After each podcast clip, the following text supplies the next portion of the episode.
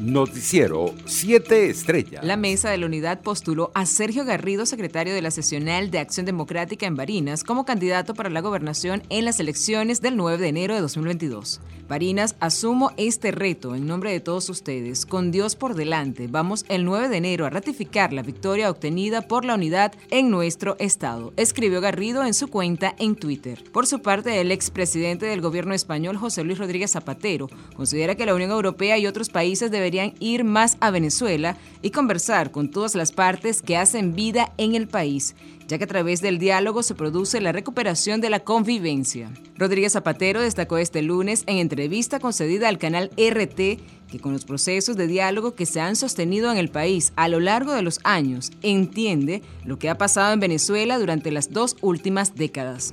Entre tanto, la Academia Nacional de Medicina de Venezuela extendió este lunes 6 de diciembre un nuevo llamado al Ministerio de Salud para que se le mantenga activo el monitoreo y vigilancia de los casos de COVID-19 ante la posible llegada al país de la variante Omicron, detectada recientemente en Sudáfrica. Ante este escenario, la Academia pidió a la sociedad civil mantener la calma y mantenerse informados sobre los avances de esta enfermedad.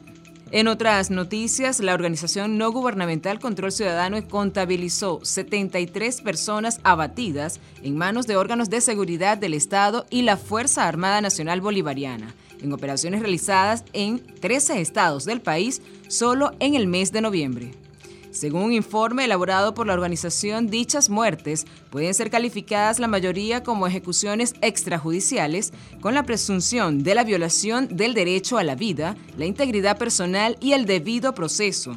Ninguna mujer aparece en el registro. Internacionales. La Oficina de Aduanas y Protección Fronteriza de Estados Unidos comenzó este lunes a aplicar el polémico programa Quédate en México en el puerto de entrada de El Paso que separa la cita Ciudad Texana con Ciudad Juárez, informaron medios locales.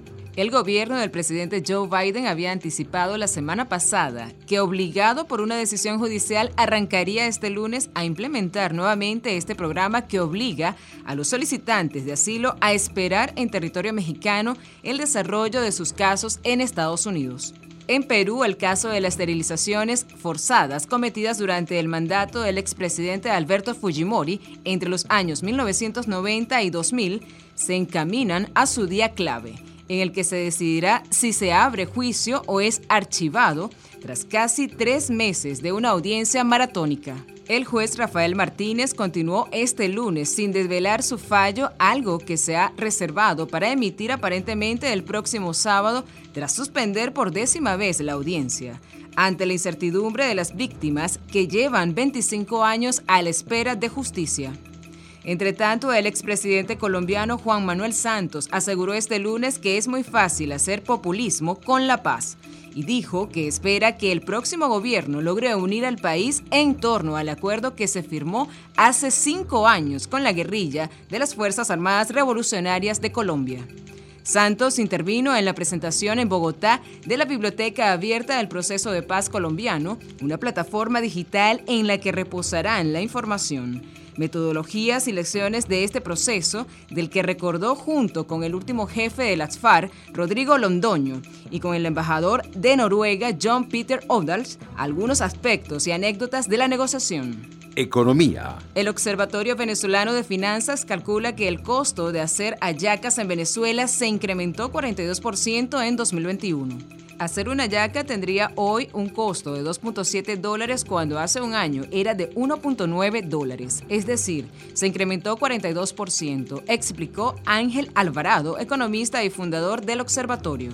Comer platos navideños se ha convertido en un lujo al que no tienen acceso todos los venezolanos. A partir de la dolarización, la gente ha pensado que están protegidos ante la inflación, pero para el venezolano esto ha sido suficiente porque la vida en dólares ha venido aumentando con el paso de los años, agregó el economista. Deportes. Miguel Rojas, campo corto de los Marlins de Miami, confirmó que se uniformará y verá acción en la actual temporada de la Liga Venezolana de Béisbol Profesional. Durante su participación en Santo Domingo en el evento Día de las Leyendas, celebrado en el estadio de Quisqueya, Juan Marichal, el infielder, destacó que jugará con los tiburones de La Guaira, algo que no hace desde la campaña 2018-2019.